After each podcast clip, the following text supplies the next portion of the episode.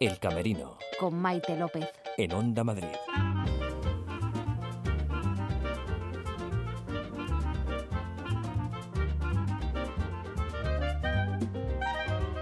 Hola, ¿qué tal? Bienvenidos al Camerino. Dos voces para hablar de teatro, de los estrenos, de la cartelera madrileña.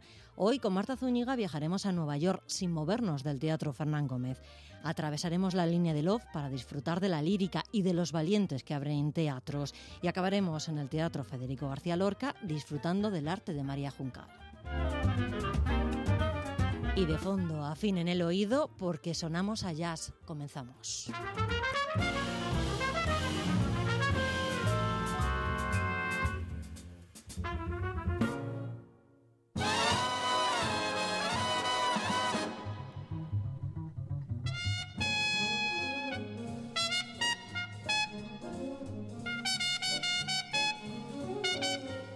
Se lo pierdan. Queral Riera ha escrito y dirigido aquí, desde el próximo día 1 de noviembre, en el Teatro Fernando Fernán Gómez, el espectáculo Se marcha lejos para llegar al interior, una mujer, un vestido de novia, una estación y una ciudad, Nueva York. En el Teatro Fernán Gómez, aquí es el título del montaje que nos ocupa, que se estrena en breve, el, 1 de, noviembre, no queda eh, nada. Keral Riera es responsable del texto y de la dirección de Aquí. Candela Arroyo, actriz en el reparto junto a Nuria Tomás y Ana Colet. Bueno, en primer lugar, gracias a ambas por acoger a El Camerino de Onda Madrid en vuestro camerino o en vuestro teatro estos días. Muchísimas gracias a ti. Por Candela, que, además eres eh, responsable de la producción.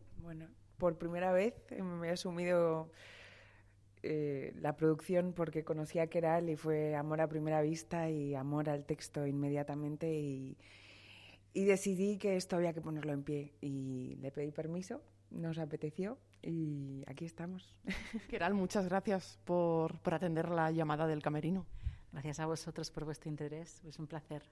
Bueno, vaya aventura. Eh, no sé si hay nervios, si hay vértigo. Eh, ¿Qué es lo que hay, Keral, en este momento, cuando queda tan poquito para, para poner en escena y para estrenar este montaje aquí?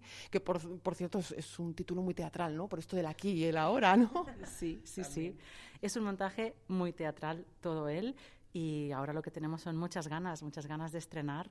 Hemos trabajado muy duro y, y la obra está en un punto súper interesante. Nos quedan unos pocos ensayos para perfilar algunos detalles, pero estamos muy satisfechas con el resultado y esperemos que guste.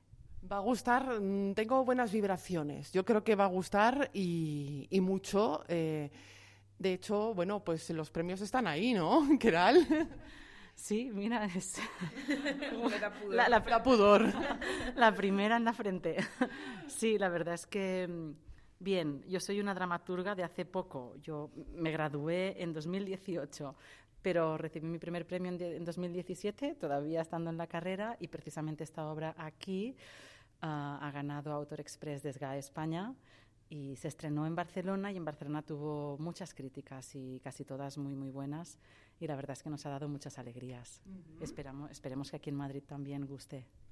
Eh, estamos hablando de, una pieza teatral en dos actos entre los que pasa el tiempo eh, y que nos traslada a Nueva York, a, una estación. ¿Por qué Nueva York? Me podéis contestar cualquiera de las dos. ¿eh? Yo lanzo la pregunta, ¿por qué Nueva York? ¿Por qué esa estación? y luego ya vendrá el qué cosas pasan. Candela va a responder mm, con un fragmento de texto. ¿Alguien dijo? Alguien dijo que el mejor lugar para perderse y pasar desapercibido era la New York Grand Central Station de Nueva York. Oye, que además comparto esa afirmación, ¿eh? Lo cierto es que, mm, bueno, aquí hay que hablar de un vestido de novia, eh, de una mancha de sangre, y el espectador se pregunta qué ha pasado. Bueno, se pregunta eh, qué, está ocurriendo, ¿no? Porque estamos ante un monólogo íntimo interior, podríamos decirlo así, aunque hay tres actrices en, en, escena, pero algo ocurre por dentro, ¿no? Eh, esta mujer, la que va vestida de novia, cuenta cómo ha llegado hasta allí, hasta esta estación. Eh, a simple vista parece que, que no tiene nada que ver con los demás, ¿no? Pero es una mujer que, como todas, se quiebra y, no sé si llega a romperse. se rompe, se rompe y la devora el tiempo, además. Eh, yo pienso, bueno, después de trabajarlo mucho, de llevar un proceso maravilloso de casi dos meses de ensayos, cada día que salgo un ensayo me doy más cuenta que es estamos dentro de la cabeza de una mujer. Somos tres personajes, pero somos la misma persona, pero nos dividimos, pero somos lo mismo. Son ideas, son ideas y son recuerdos y son expectativas y sueños y pesadillas. Todo ocurre a la vez, al unísono, en, aquí y en el ahora, pero ha ocurrido, no se sabe son, hay muchas capas y se puede, desde fuera, que yo creo que, cada uno puede sacar su, su conclusión y puede ser muy diferente. Creo que lo bonito de la obra es eso, que es muy especial, es muy diferente, es muy única por eso, porque cada uno la va a ver y la va a entender de una manera. Eso es lo bonito, ¿no? Del, teatro, que cada espectador saque sus conclusiones, lo interprete de manera diferente y, y que incluso luego compartan con vosotras eh, y entre ellos, bueno, sus propias ideas, eh, sus puntos de vista y que surja quizá, la, no sé si la polémica, Keral. Pues no sabemos si generará polémica. Eh, lo que esperamos es que genere placer e interés, porque es una obra muy catártica, pensamos, ¿no? Y al final es una tragedia con vices cómicas, por supuesto. Y a, a, mí me interesa particularmente y me gusta que no, no me den los argumentos masticados. Entonces, es una obra en la cual el argumento no se cuenta de forma lineal. El argumento se va construyendo en el cerebro de cada espectador y cada espectador va descubriendo a esta mujer y va descubriendo la vida de esta mujer porque se van contando pinceladas, se van contando situaciones y, el espectador pues es parte activa en el proceso de creación, claro. Keral, la palabra tiene música en este montaje, ¿verdad? Sí, pues hemos tenido la gran suerte y placer, gracias a Candela, de conseguir que la composición musical la haga el gran Javier Limón y contamos con música original de Javier Limón, que es un lujazo y que nos ha inspirado mucho y, y nos ha dado mucho dentro del montaje. Ritmo y narración son también la base de este proyecto creativo, ¿no? Sí, hay momentos que parecemos un canon de voces que es puro ritmo y hasta el silencio tiene ritmo y tiene sus tiempos, eh, todo. Y nosotras vamos a ritmo y a descompás y a veces en contra. Sí, y luego la música pues hace de un regalo precioso. es una partitura teatral, ¿no? Es un, un engranaje perfecto, casi. Sí, la verdad es que, bueno, estas tres actrices han sido muy gallardas y muy valientes, hacen un trabajo excelente. Yo creo que nadie debería perdérselo, nadie a quien le interese el teatro, porque es una complejidad. Hemos construido un puzzle de palabras, voces y movimiento que ha resultado en algo que funciona como un reloj, pero que para llegar a este engranaje estas tres mujeres han trabajado muchísimo, doy fe de ello, y hacen un trabajo impresionante que yo admiro y del que me siento muy orgullosa. Qué bueno. ¿Y qué dice la actriz de eso? La directora, además, como si yo no estuviera aquí. Me encanta oír eso de la directora. El proceso creativo, eh, hay más de una curiosidad, ¿verdad? Que tiene que ver con la manera en que habéis elaborado este, este montaje, ¿no? Eh, me repito otra vez el concepto, pero son muchas capas. Hemos ido, eh, primero empezamos con el texto, que el texto tenía que entrar a machete como un Padre Nuestro y hay momentos a mí me pasa ya, ya no pienso en la frase que tengo que decir, ya directamente hay, hay algo interno mío que sabe que tiene que hablar y habla y hay momentos mágicos cuando estamos las tres y hablamos a la vez que nadie se adelanta. Cuando sientes eso, creo que es una sensación, es magia, es magia. Y ya está siendo precioso. me voy a emocionar y todo. Eh, la escucha, la escucha, em, en la escucha está el kit de la cuestión también, ¿no? Sí, a veces nos escuchamos poco, ¿no? Ah, yo reivindico siempre la necesidad de la tragedia y eso los griegos lo tenían clarísimo. Yo creo que a veces con la sociedad de consumo, pues ah, estamos muy obsesionados en estar entretenidos, ¿no? Y estar entretenido está súper bien y ver películas entretenidas está muy bien pero estamos vivos y con la vida viene la muerte y parece que queramos vivir un poco de espaldas a eso, ¿no? Y a veces pues encontrar un poco el silencio para estar íntimo con uno mismo y para, para escuchar lo que nos pasa por dentro y qué es lo que sentimos es, imprescindible. Y yo creo que esa magia el teatro la tiene. ¿no? En el teatro no podemos tener móviles, importante, a veces... Esto es muy importante, pero a veces hay quien se olvida de ello. Exacto. Y pues nada, eh, de repente el teatro es un espacio en el que estás a oscuras y en el que si la obra es buena y los actores lo hacen bien, y en este caso yo no sé si la obra es buena, pero los actores lo hacen de maravilla, pues pasa magia, ¿no? Pasa magia, pasa que los sentimientos fluyen, fluye la risa, pero también fluye el llanto. Y esa es la magia y la maravilla del teatro. Y es a lo que aspiramos, ¿no? Que el público venga y, se emocione de verdad. Mm, queremos no que se entretengan, queremos algo más allá, que es que conecten con su intimidad. Y en este caso van a conectar con tres mujeres. Eh, y yo mm, quería sacar a la luz una curiosidad que tiene que ver con el vestuario. Eh, una curiosidad que me lleva a pensar que había por ahí algún baúl donde teníais guardado un determinado vestido, ¿no? Porque... Fue una idea de la directora un día, vino, uy, se me ha ocurrido, dándole vueltas al vestuario porque... Y, además lo soltó como quien no quiere la cosa. No, ¿qué os parece si mm, utilizamos vuestro vestido a la comunión? Yo en mi vida guardo nada, soy un desastre para eso. Sorprendentemente tenía mi vestido en la comunión, llegamos, lo probamos en una sesión de fotos, fue alucinante. Y es que a la vez es, cuando ella dice que la voz, bueno, ocurrió ahí, está a punto de casarse, esas expectativas con que una mujer no está completa si no se casa, si no tiene un gran amor que la salve y la rescate, creo que ya nos condenan con el vestido de la comunión. Es nuestra primera boda, porque ahora ya son celebraciones como bodas y vamos vestidas de tartas, porque es como como tu primera no tu primer compromiso con, con algo no y con, con, el amor no sé. Y, y, además es hermoso porque hay un momento que estamos las tres con los vestidos como bailando y parecemos como muñecas. Es, yo no, quisiera en ese momento estar desde fuera y ver la imagen desde fuera, pero vivirla desde dentro también es alucinante. Y pues sí, nuestros vestidos de la comunión, esa era la respuesta que me ha alargado. Eh, Keral, em, eh, tus influencias a la hora de escribir aquí. Bueno, difícil porque yo soy muy curiosa y, y, muy leída. Y lo leo, lo leo todo. Pero mm, aquí tiene dos influencias súper directas. Ah, por un lado, ah, yo diría que la literatura inglesa postdramática y Thomas Berger, por ejemplo, sería una influencia directa, y luego la tragedia clásica griega. Ah, esas dos. por un lado, esta antiheroína que aparece, pues no sé, tanto en Medea como en Antígona como en Electra, y por otro lado, pues esto, la literatura inglesa. He dicho Berger, que es alemán, ¿eh? No, no me he equivocado. Pero quería decir Berger y los ingleses.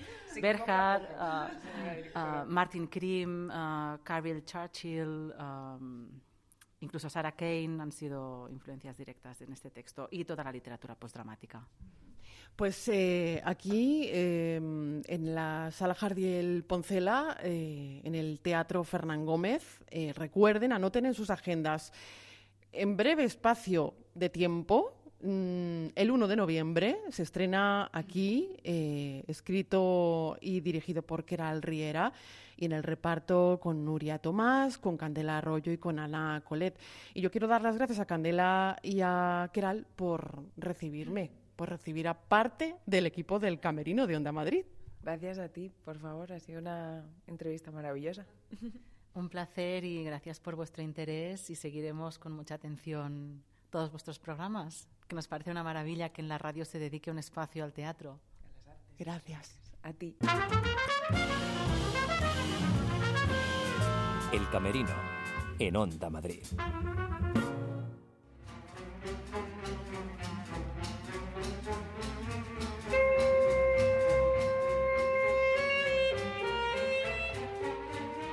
Vamos a dar una vuelta de tuerca a nuestro espíritu curioso y nos vamos a colar en la trastienda, en la trastienda de Love de la Latina y vamos a saludar a Roberto Terán y Alejandra González, socios y fundadores de esta sala, que voy a recordar lo primerito de todo, donde está, en la calle Mancebos número 4, en pleno barrio de la Latina, a tiro de piedra de la Plaza de la Paja. Correcto. Bien, ¿no? Perfecto. Y ahora voy a decir además que es una sala de teatro que es una verdadera joyita. Ay, qué bien. Pues es, es, una sala con, bueno, en realidad es un local con dos salas en el interior. Eh, tenemos una cueva del siglo XVII que hemos adaptado para... ¿Esta es la carbonera? Es la carbonera, la, la cava baja que le llamamos nosotros. Ahí es donde he visto Novecento yo hace Ahí- poco. ah, ¿O eh, no? ¿O estaba... Sí, es que Novecento ha pasado de hecho por las dos salas. O Ah. sea que estábamos ahí ¿La buscando. de los banquitos largos? ¿Esa cuál es? Yo creo que tú has visto la sala de arriba. La, La de arriba. Sí, que es la cava alta, que es una Esta es sala la cava alta. italiana, una caja Sí, negra. Sí. ujú. La otra es nada, una bóveda de ladrillo preciosa, es, es muy especial. Justo acabamos de hacer el cambio de sala ahora, así que creo que has estado en la otra. O sea que puedo repetir. Pero tienes que repetir entonces. que puedo repetir es. entonces. Otro espectáculo. Porque ver Novecento es un verdadero placer, otro Hombre, espectáculo, todas las veces que se ve, o sea que puedo repetir. Bueno, contaba yo esto de las dos eh, salas, la cava alta y la cava baja, eh, para hablar también de la multiprogramación, porque sois como un multiteatro. Es- este término es un poco feo, ¿no? ¿O Mm, qué? No, no, no. Eh, mira que en principio la multiprogramación como concepto eh, hace unos años estaba mal vista, pero es que no hemos tenido otra opción. Entonces hemos hecho de, de una carencia una virtud. Yo estoy muy orgulloso de nuestra multiprogramación. Hacemos veintitantas sesiones de teatro a la semana y multiplica eso al mes por el número de compañías que pasan por, por nuestra sala. Y nosotros la disfrutamos, no solo la de adultos, que la disfrutamos mucho, pero también la de los, los más pequeños. Yo me he lanzado a hablar, pero fíjate, lo primero que tenía aquí en el guion pone, enhorabuena, sois muy valientes por montar una sala de teatro. No soy la primera que lo, que lo dice, ¿no? No, eh, nosotros siempre decimos que más que valentía es. Sí, pero... Nos debatimos entre ambas. Todavía hay veces que decimos, no, esto, no, esto, esto se basa en la inconsciencia únicamente, porque es cierto que las dificultades que requiere eh, no eres consciente del todo una vez arrancas, hasta que no te vas encontrando con todos los, los obstáculos, que son muchos. Pero bueno, al final decidimos liarnos la manta a la cabeza y tirar a lo loco. Y Porque no se podía estamos. perder eh, esta, es- esta programación, eh, e- esta sala. Lle- Llegó un momento que estos locos valientes decidieron dar un paso adelante ¿no? y decir, venga, nosotros nos hacemos cargo. De... Fue, fue algo muy súbito. La verdad es que tuvimos muy poco tiempo para pensarlo. Hubo un- bueno, una serie de circunstancias, yo te las cuento, no tengo ningún inconveniente. El anterior propietario falleció y, y a partir de ahí, pues los herederos nunca, nunca habían manejado un teatro y no sabían Se muy bien asustaron. cómo plantearse la historia. Normal. Y nos lo ofrecieron y bueno, y aquí estamos. Muy contentos, ¿eh? tengo que decir. Muy o sea, que parece que no quiero dar una visión negativa porque en absoluto, a pesar de las dificultades, eh, esta es una experiencia, yo siempre se lo digo a ella, que esto es una vez en la vida. Luego podremos hacer otras cosas, pero como off latina ya no vamos a volver a hacer nada. Ninguno dio un paso para atrás, ¿no? Los dos mm, dijisteis, venga, pues. Mira, yo cuando pues se vamos. planteó todo, de hecho, lo que le dije a Roberto fue, no estás siendo consciente de dónde te estás metiendo. Yo entonces llevaba la coordinación del espacio Sánchez Sinisterra, de Nuevo Teatro Sí, Fronterizo. Nuevo Teatro Fronterizo. Sí, sí, sí. También valientes, valientes, ¿eh? Sí, locos, locos, ibas- valientes, valientes. Sí, Estaba sí. entrenada. Sí, sí, la verdad es que... Y yo le dije, no sabes lo que estás haciendo, no lo hagas. Y acabé, pues nada, a los 15 días yo ya estaba metiendo la patita. O sea, esto fue como, venga, tú te tiras, yo también, voy contigo. Pues yo voy detrás. locura. Alejandra, tú en la coordinación, ¿no? A- Al frente de la coordinación, Roberto, la programación, gestión. Bueno, ya sabemos que en un teatro pequeño, como en un negocio pequeño, pues todo el mundo pues echa una mano donde, Sí.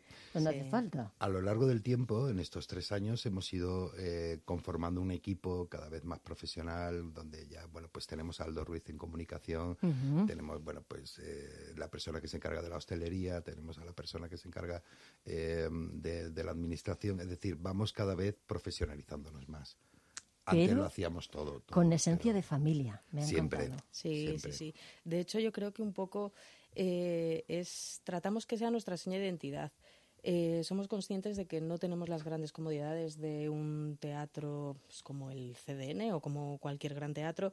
Entonces, eso eh, creemos que lo tenemos que suplir con, con afecto, con buen trato. eh, o sea, nos gusta o sea, ser equipos, a toda, eh, todo- toda la gente que conforma Love tenemos una relación muy cercana y luego al margen que la gente que venga se sienta muy cómoda. Yo siempre lo comparo con el teatro artesanal, con las cosas que sabes que están hechas a mano y hay una persona detrás de cada una de las cosas. Eh, según entras, sabes que es, que es, una sala pequeña, pero, pero, sabes, se respira todo eso, desde la persona que te vende la, la, taquilla o la que te pone un café un poco antes, porque según entras hay, hay una entrada. La hostelería, sí, sí, sabes que no puedes decir nada porque eso es una familia y se van a enterar todos. Eso por supuesto. Tenemos espías además por todos lados. Esto... Y embajadores, ¿eh? También, y buenos, y buenos embajadores. Eh, calculo así más o menos a puntito de cumplir tres años. Eso es. Sí, la sala lleva funcionando, creo, si no me equivoco, unos dos, tres años antes y nosotros hace tres años que nos embarcamos en el proyecto. Y ahora, tres años vista, miramos para atrás y ¿qué? Una mercería. de fajas, para que llegue la claro. Algo así. No, ¿sabes qué pasa? Que, que nos, esto nos permite hacer muchas locuras y nos permite de repente conformar un mundo que no hubiéramos encontrado ningún otro espacio eh, parecido como para, para, para, hacer todo lo que hacemos. Y, y, yo la verdad es que siempre se lo digo a Alejandra, podremos tener todos los problemas del día a día que, que surjan. Pero esto es increíble, o sea, poder tener el contacto con tantas compañías, conocer cómo conocemos la actualidad del teatro alternativo eh, en, a todos los niveles, porque básicamente desde la producción, desde la dirección, desde la interpretación, desde esto para mí es, es la vida, la verdad, tengo que decir. Sí. Porque vosotros sois los que, los que verdaderamente, eh, bueno, pues marcáis el, el ritmo del teatro y si alguien en el barrio no sabe qué ver, pues entra a tomar un café, no sé si a, a, comprar la entrada, pero entra a tomar un café y hablan de teatro y preguntan sí, y sí sobre todo lo que nos lo, la, la, gran maravilla es el contacto directo con el público uh -huh. tenemos un, un, feedback tenemos ahí el, el, la opinión a, a, pie de calle como tú dices ¿no? Uh -huh. y, y eso es fantástico eso es fantástico porque realmente nosotros casi te podría decir que no sabemos los nombres de las personas que hacen la, las reservas de las entradas. Estoy, o sea estoy que, convencida. Sí, sí. Aparte que luego también el, el, tema de que sea un sitio tan pequeñito, una vez termina eh, la cercanía del público con las compañías, uh -huh. eso también se agradece mucho. Normalmente eh, el espectador no tiene ese trato tan directo. Entonces, quedarte uh -huh. ahí esperando un ratín para saber que va a salir Miguel o, o quien sea, eh, poder charlar, comentarle. Eso creo que es muy enriquecedor para la sala, por supuesto, para la compañía y para el espectador. O sea, en ese sentido, creo que eso es bonito al final lo que se genera. Muy chiquitita, pero que cuando se apaga la luz, en esos, no sé, dos metros y medio, tres metros que puede tener el escenario, nos contáis cosas que a veces nos vuelan la cabeza. Sí, sí. Y me da, lo gran, me da igual que sea una sala muy grande, que sea muy, muy pequeñita, un escenario muy grande, se apaga la luz y, y estás sí. tú solo. Mira, es, tenemos la fortuna de vivir en una ciudad en la que hay tanta gente haciendo cosas tan maravillosas que dos salas no, deberíamos de tener cuatro. Porque realmente no, no si, si te asombraría ver la cantidad de propuestas que recibimos todos los días. Sí, luego además hay otra cosa, ¿no? Que, que para hacer teatro en realidad eh, se tiene que partir de, de un buen texto, de una buena dirección, de una buena interpretación. Luego hay muchas cosas que son totalmente prescindibles. Hay otras que no. Pero con muy poco se puede hacer cosas muy grandes y muy bonitas. Como decía, que un espectador, un actor y ya tenemos un teatro. O sea, es que no, no necesitamos mm. nada más. Que se me olvidaba que estamos en el camerino y en Ahí, el Oblatina hay camerino Hombre, o no hay camerino. Por supuesto. Preciosos. ¿Cómo son? Pues mira, Ahora dime, tendrás tienen, que venirte un día a verlos. Efectivamente. Tienen todos sus cristalitos con sus bombillitas así en redondito. Como todo. muy clásicos. Sí, en sí. uno tenemos hasta un piano que lo guardamos ahí. Qué bonito, qué bonita acústica esa. ¿Nos sí. llamas al técnico de sonido? ¿Te vienes? Que ¿Te también vienes? dan guerra. Chicos, qué un placer, qué gracias. Gracias por Igualmente, todo. muchas Hasta gracias. Luego. El Camerino, en Onda Madrid. Onda Madrid se mueve contigo para que nos escuches cuando tú quieras, en cualquier lugar, en cualquier momento, desde cualquier dispositivo. Escucha tus programas preferidos en directo, a través de nuestra app y nuestra web o a la carta con nuestros podcasts. Entra en ondamadrid.es, la radio que se mueve contigo.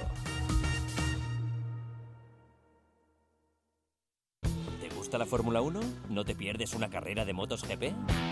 pues ya lo sabes, desde las 11 de la noche todos los domingos en Onda Madrid se apagan los semáforos, se encienden los motores con toda la actualidad Motorsport y también eSport y un extenso equipo donde pilotos, ingenieros y periodistas te esperan en el mismo bus. Recuerda, de 11 a 1 de la noche todos los domingos puedes hacer la pole con nosotros. Te esperamos en pole position. Con Juanma Fernández. Aquí, en Onda Madrid.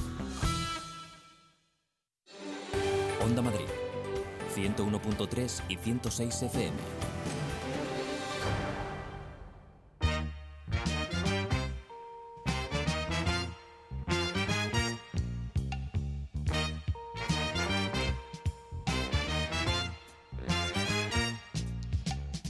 Atentos porque llega el segundo Festival Lírico de Love Teatral en Arganzuela. Hablamos de lírica al margen. Se va a desarrollar en diversos espacios desde el 7 al 30 de noviembre. Es una manera diferente de acercar la ópera y la zarzuela a la cultura alternativa de Madrid. May Fernández es la responsable de que podamos disfrutar de una nueva experiencia escénica en Madrid. Disfrutamos por segundo año consecutivo eh, de Lírica al Margen. May, gracias por recibir al camerino en, en esta sala, en la sala Maico. Hola Marta, gracias a vosotros por venir y darnos cobertura en el festival. Muchas gracias. Eh, festival Lírica al Margen, como decimos, y también saludamos a Andrés Jiménez Ramírez, eh, músico y uno de los artistas que nos va a deleitar estos días, en concreto en la sala Plot Point, eh, con Aria. Así es, Marta. Encantado de estar en este espacio y de que estemos encontrándonos en este camerino especial. Eh, por cierto, algo que es una pregunta obligada en este, en este programa. ¿Algo que no falte en tu camerino o en el espacio que reservas antes de salir a escena? algo que no falte. Algo que no falte. Creo que eso lo, lo, dijo un director y a mí siempre me hace un poco de, de, gracia contarlo. Eh, le preguntaron que qué no, que, que, que, tenía siempre preparado antes de salir al escenario. Y él decía que revisar el cierre de su pantalón porque alguna vez se le había quedado abierto. Entonces, eso que no falte, revisar esos pequeños detalles. Eh, ¿Nace Lírica al margen de, una necesidad, May, de acercar la ópera y la zarzuela a, bueno, pues a, las salas alternativas, como, como, esta, como la sala Maico, por ejemplo?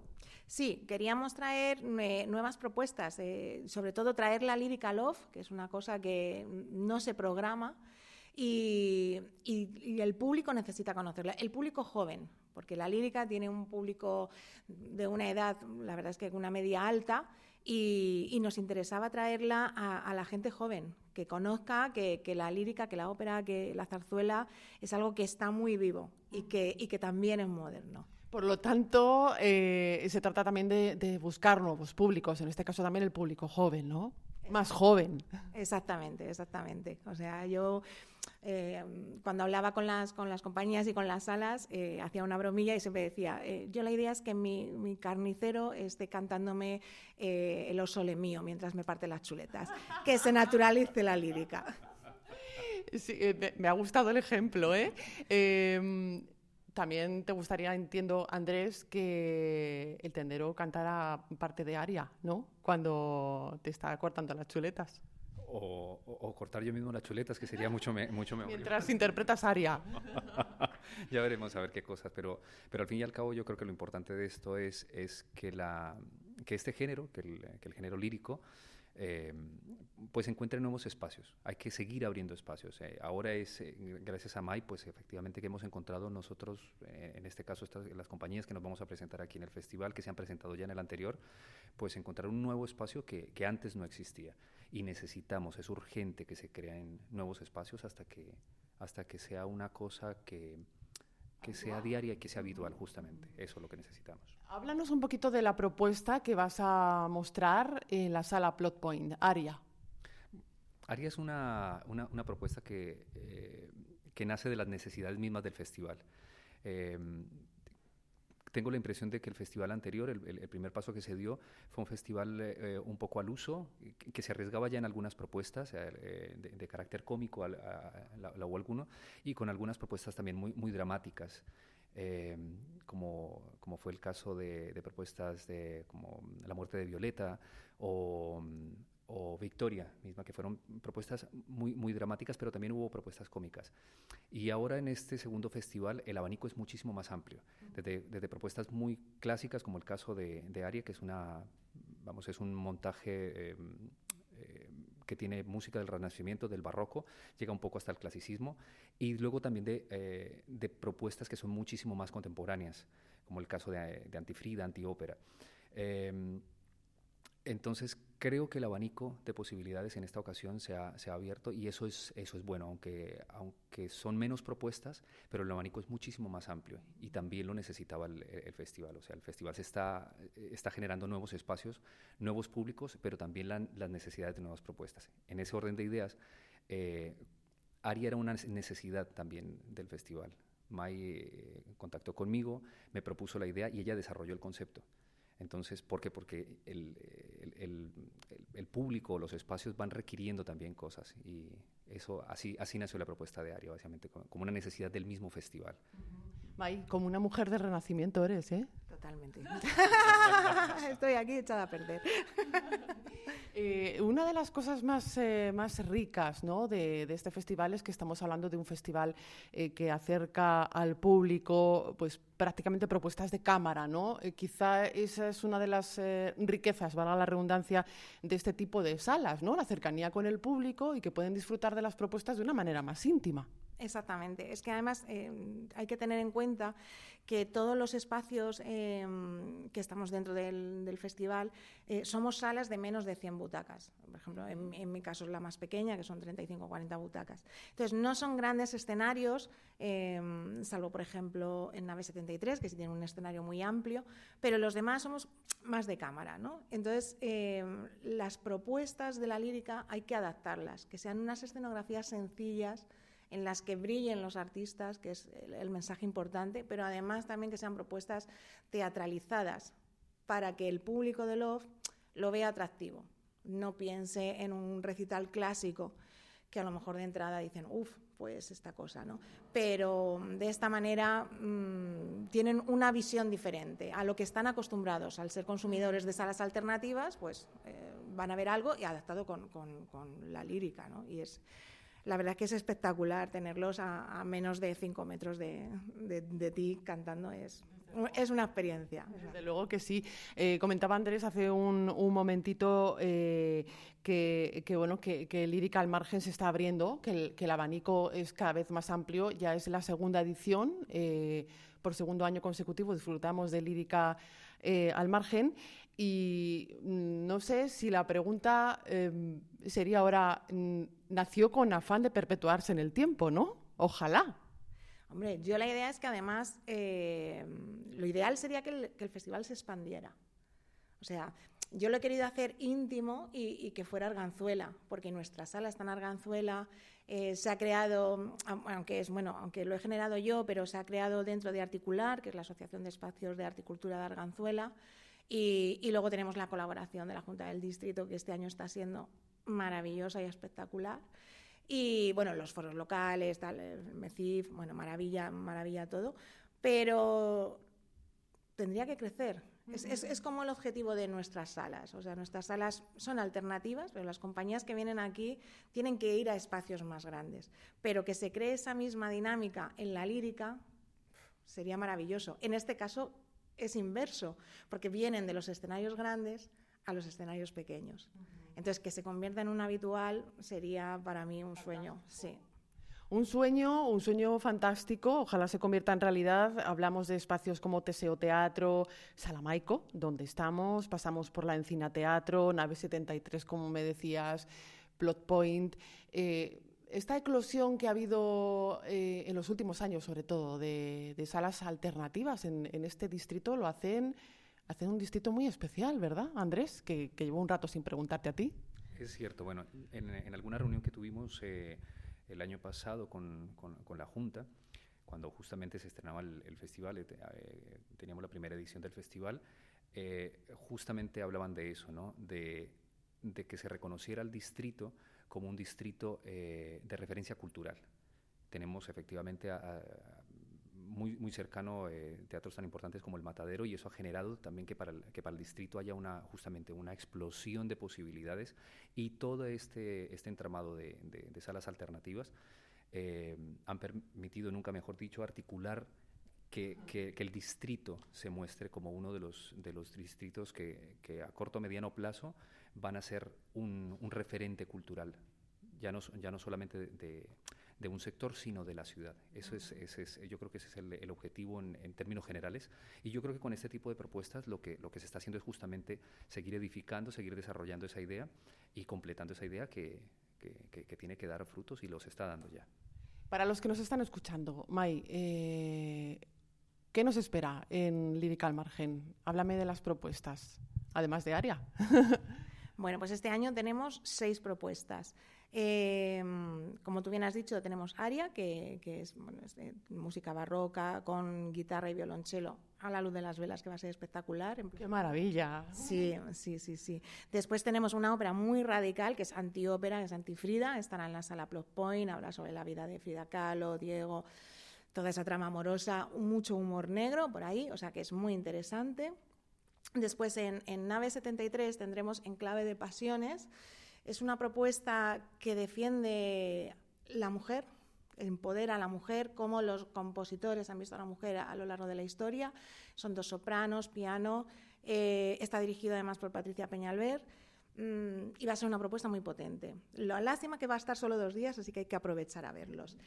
Y luego eh, en mi espacio, en la sala Maico, eh, vamos a poder disfrutar de dos propuestas.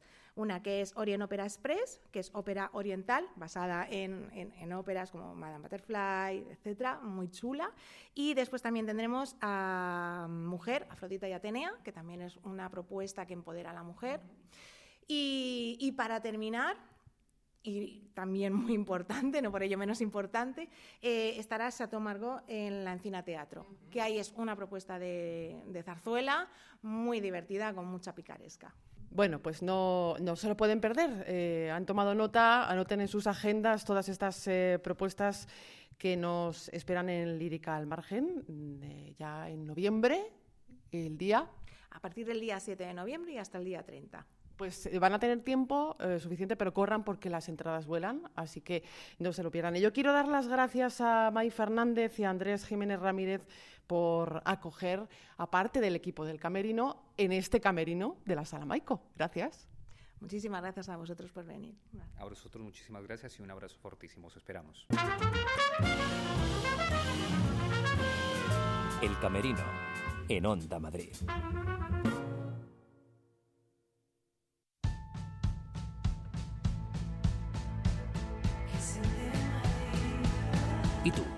¿Por qué escuchas Onda Madrid? Que se entere Madrid. Yo escucho Onda Madrid porque estoy el día de los atascos. Lo oigo normalmente en casa y es a título informativo. Escucho Onda Madrid porque me informa de lo que pasa en la ciudad. Yo escucho Onda Madrid en el coche porque me entretiene. Yo escucho Onda Madrid porque es mágica. ¿Y tú? ¿Por qué escuchas Onda Madrid?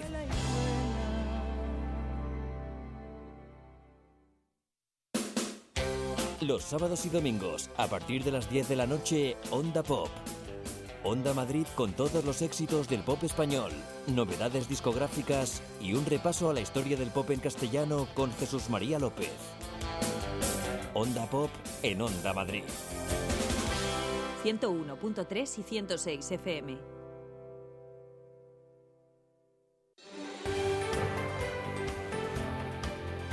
Onda Madrid 101.3 y 106 FM.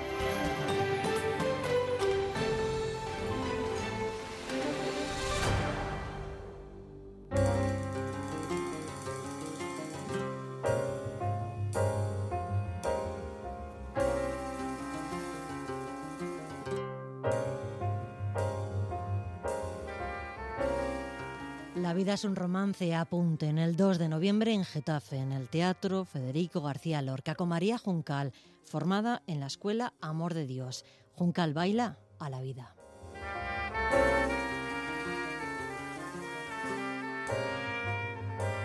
Con María Juncal, que estrena espectáculo. El título la vida es un romance, me encanta el título, María.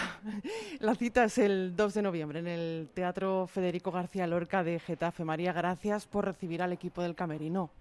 Estoy encantadísimo porque además sabrás que el camerino es un lugar mágico para todos los artistas. O bueno, para mí, yo llego a mi camerino y lo primero, lo primero que quiero, cuando llego al teatro, lo primero que quiero hacer es ir a ver mi camerino. O sea que también me encanta vuestro vuestro nombre. Título de nuestro programa. Eh, es una pregunta obligada en este programa. ¿Algo que no falte en tu camerino, María? Eh, no falta, no falta el corazón nunca en mi camerino. No falta nunca el corazón. Llego, no falta el primor. No importa el camerino que sea, yo lo acondiciono y lo preparo con, con primor y esmero. Entonces lo que nunca falta es el primor y el esmero para que así tenga una silla y una luz, mi camerino sea un lugar especial. ¿Y la pasión? Sí, sí, procuramos que el camerino sea el lugar donde la pasión encuentra la, eh, un poquito de, calma, pero no, realmente los camerinos son lugares muy, muy, muy importantes para nosotros. Yo no sé si la gente llega, llega a, a entender por qué el camerino es tan importante, pero es que el camerino es el lugar donde, donde el ritual eh, eh, em, comienza, ¿no? Donde comienza esa transformación. Y luego es tu refugio cuando termina la función. Sí, llegamos allí como para, para terminar de soltar el aire que el poquito que nos quede ¿no? del escenario. La verdad que los camerinos, el, el tiempo de camerino es un tiempo que se atesora, se atesora. Yo por lo menos lo atesoro. El título, eh, La vida es un romance, eh, ¿de dónde viene? Mm, ¿Cuál es el romance de María Juncal, la danza? Pues mira, La vida es un romance viene porque me, resulta tan inspirador eh, el hecho del romance, del romance como verso, el hecho de esas personas que se dedicaban a viajar nuestra, nuestra, nuestro territorio, nuestra extensión, para, encontrar historias de todo tipo y, poder contárselas a la gente que no sabían leer ni escribir y que su tiempo libre lo dedicaban a ir a un lugar a escuchar a ese contador de historias que les iba a contar una gesta de yo que sé de qué lugar de España, ¿no? Me parece tan inspiradora esa, esa idea, esa escena, que a partir de ahí surge toda esa idea de la vida es un romance que no está tan aliada con la palabra romántico, ¿no? sino con ese verso y esa fórmula de comunicación tan, tan bella que siempre ha existido, que es la de contarnos las historias. Yo las voy a ver y te las voy a contar, ¿no? Y además las voy a, a, novelar en mi imaginación. Entonces, creo que eso es un poco lo que hacemos todas las personas que nos subimos al, al escenario, que es novelar un poquito y, y mm, embellecer incluso lo más, lo más dramático. Es muy bonito lo que me estás contando. Bueno, yo lo, lo, lo vivo así, y, pero muy adrede en, este, en, este, en esta propuesta, muy adrede desde la luz, desde, haberme, desde habernos recompuesto, desde haber armado las piezas que muchas veces se desarman, ¿no? Y, y, y, bueno, desde la acción, digamos, desde yo puedo estar así, pero esto forma parte también de mi día a día y de mi camino, ¿no? Como como ahora estás aquí en este centro que es impresionante y el día a día de este centro es esta bulla y este ruido, pero también el silencio en algunos momentos. ¿no? De este centro vamos a hablar porque es muy importante para ti. Eh, estábamos hablando de, La vida es un romance que bajo la dirección de, Ángel Rojas, bueno, pues trata un poco también eh, sobre lo que me contabas, ¿no? Lo maravilloso que es el encargo de vivir. El encargo de vivir es un encargo que ponen en nuestras manos y a veces no tenemos la, mm, la tenacidad, ¿no? Porque, porque pasan muchas cosas en la vida, nos pasan a todos, no solo a mí, no solo a la gente que se expresa en el escenario, nos pasan a todos. Y el encargo de vivir es dulce, es amargo, es, es eh, solitario y es concurrido y es alegre y es eh, nostálgico y es melancólico y es pleno, es, es un montón de cosas. Y no, no, y tendemos tendemos a que las cosas que no em, a que a que las cosas que no son alegres pareciera que las quisiéramos desechar y son el contrapunto de todo. No es que nuestra vida la tengamos que rellenar de eso, pero cuando existe es parte de la vida. Es una enseñanza también. No, se, se aprende de todo. Bueno, de eso se aprende de eso sí que se aprende, porque para poder salir de eso hay que, hay que poner mucha cabeza, hay que poner mucho corazón y hay que poner mucho instinto para salir de ahí. Pero realmente eh, eh, en el cancionero de una vida, como el cancionero romance, ¿no? En el cancionero de una vida hay muchas canciones que cantar porque hay muchos momentos que adornar y hay muchas situaciones y hay muchas cosas, ¿no? Y, y, también existe el silencio y también existe cuando no sabes qué vas a hacer y también existe cuando caminas pero no sabes si estás caminando para el sitio correcto. Y, y eso es la vida, es un romance. Y caminando, caminando, un día eh, llegas a este lugar en el que estamos, en la Escuela Amor de Dios de Madrid. Estamos en la calle Santa Isabel, en pleno centro de la capital donde recibiste tu formación y donde ahora la impartes. Esto antes me decías fuera de micro que es una forma de devolver lo que en su día tuviste, ¿no? Para mí, de momento, es algo que yo jamás... o sea, cuando yo llegué a Amor de Dios el primer día, yo... Mm, después de una hora me fui, mm, salí de Amor de Dios y lloraba por las calles también era una, muy niña, ¿no? Pero lloraba porque yo decía, Dios mío, ¿qué es esto? Todo el mundo baila aquí, o sea, era... Mucha energía por todos los rincones. Hay mucho nivel, este es el centro de flamenco referencia en el mundo entero. La circunstancia es que, que tanto he aprendido aquí, tan generosos los, los maestros, tan generosa la, la idiosincrasia de este lugar, los valores y la filosofía que nos, nos han inculcado aquí y la libertad con la que trabajamos aquí, que, cuando los años me dan, que con los años tengo la oportunidad de enseñar aquí, no, no me pasa por alto, o sea, la, oportunidad de, enseñar aquí para mí es la oportunidad de devolver lo que yo he aprendido, ¿no? Y así lo vivo, así lo vivo y así lo hago parte de mi día a día. Cuando enseño en amor de Dios, enseño en el lugar donde, donde debo dar las gracias. ¿Cuáles son tus influencias, María? Mis influencias son, más allá del baile, son de las personas del, que, tienen punto honor.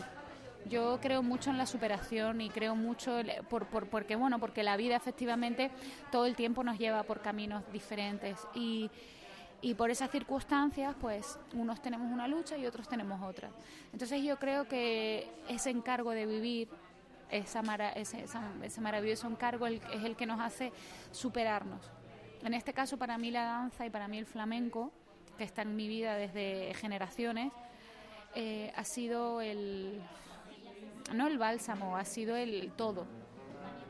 Ha sido la enseñanza, ha sido el camino, ha sido la puerta abierta, ha sido el tiempo empleado, ha sido el objetivo de vida. y lo vi muy claro. Entonces, cuando uno tiene un objetivo de vida, sabe por qué se levanta, sabe por qué quiere luchar y eso es, eso es, eso te, da los pasos. Puedes errar, pero, pero tienes un camino marcado, quieres ir hasta allí, ¿no? Entonces la verdad es que esa, esa ha sido mi suerte. Qué importantes son las raíces también, ¿verdad? Pues yo creo que cuando, cuando, cuando, cuando sabemos arraigarnos, ¿no? Porque las raíces pueden ahogarnos también, ¿no? Pueden... Para mí sí lo son. Lo son porque las valoro, porque las añoro, porque añoro mi gente y porque las raíces son están más allá de las personas y las raíces yo todos tenemos personas que se han ido en la vida, ¿no? Y para mí las personas que se fueron lo que me dejaron fueron raíces, porque me dejaron valores con los que asirme, con los que de donde agarrarme y en, momentos en los que la vida te, te cuestiona en muchos aspectos, incluso en mi propio arte. Entonces, yo creo en las raíces porque, la, porque creo en las personas. Me, me gusta esa parte. Es un viaje muy personal este espectáculo, ¿verdad?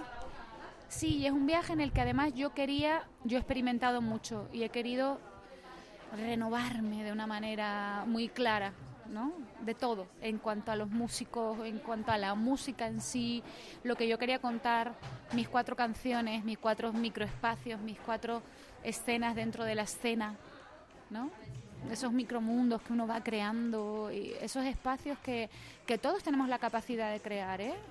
No necesariamente uno tiene que estar dedicado a este arte, pero a veces dentro de cualquier espacio estamos en nuestro propio espacio. Y eso, eso lo, lo he- yo lo he concientizado y lo he llevado a cabo. O he tratado de llevar a cabo, vaya, no quiero anticiparme. Eh, quería recordar algunos nombres. Eh, te acompaña, y corrígeme si me equivoco, eh, a la guitarra Oscar Lago, y tres cantautores, Juan Trivino, Jesús Corbacho y Jonathan Reyes. Y recordamos otra vez a Ángel Rojas, eh, que es el director del espectáculo. Falta nuestra percu, Javi Teruel. Gracias por recordarme, lo sabía yo que me dejaba algo. Además, mira, yo no, no, no tengo la costumbre de trabajar con percusión y para mí ha sido una experiencia súper bonita. Yo cuando llegó Javi, él es un músico estupendo, excepcional, y le dije, mira, yo no sé, no, no, no sé qué puedo sacar de aquí. Tengo ideas, pero, pero ayúdame en este camino y la verdad que ha sido espléndido. Y tenemos la colaboración de Ricky Rivera, que ha compuesto una de nuestras piezas fundamentales del, del espectáculo, eh, La piel sin mácula, que la verdad que ha sido toda una sorpresa y una alegría tenerle cerca. Porque, ¿sabes las personas cuando le regalas un regalo que te hacen una fiesta y le arregla un chicle? Bueno, él es la persona a la que tú le cuentas tu, tu historia y él ¡ah! y se entusiasma más que tú. Entonces, eso para nosotros, eso es, eso es una, una- eso es una alegría. Compartir emociones y que las personas se emocionen contigo es, es para nosotros una... eh, Todo lo, todo lo que al final nos llena, porque todo lo que se queda, vaya, quiero decir, no lo que nos llena esporádicamente o espontáneamente, no, es lo que, es, lo que nos llena para quedarse. ¿sabes? Y estas enseñanzas entiendo que son las que impartes también a tus alumnos, ¿no? Eh, ¿Qué les transmites? ¿Qué, mensaje les, les lanzarías si nos están escuchando? Bueno, yo trato de no enseñar sin esencia. Yo creo que, que hoy no, ser, no soy la misma persona, no quiero decir maestra, porque bueno, los maestros es un concepto que tengo en alta, en alta estima y creo que tiene que ver con el tiempo, por una, por una cuestión muy sencilla, y es que el tiempo nos da experiencia, ¿no? Aunque yo hoy en día enseño con toda mi dedicación, con todo mi amor y con todo lo que sé, dentro de 10 años voy a saber más. Y la experiencia es un grado. Y deshacernos de cosas también es otro grado. ¿no? Pero aún así, hoy en día trato de enseñar con esencia. Trato de enseñar eh, con un respaldo de, mm, de identidad y de, y de, de- emoción humana, de, de transmitirnos cosas, porque creo que, que la razón del arte es la condición humana. María Juncal, eh, me has transmitido mucha energía, mucha emoción, mucha pasión, que es lo que pones en, en tus espectáculos. Recordamos en el Teatro Federico García Lorca de Getafe, que no queda nada, 2 de noviembre. María, gracias por invitar a este espacio al Camerino de Onda Madrid. Que va a vosotros de verdad, porque los espacios que se dedican hoy en día para estos momentos de, eh, del espíritu y, de- y de- y del alma son espacios bendecidos porque no abundan, así que también os damos las gracias. La danza en sus ojos, sin nubes el cielo le canta, curioso en su mente. Ojalá la pudiera. Y una última propuesta. Se llama Tonina, nacida en San Diego, criada en Missouri e hija de padre ugandés y madre siciliana. Estaba claro que su corazón musical era mestizo. Hoy la escuchamos cantando en castellano un tema que se llama Esperanza.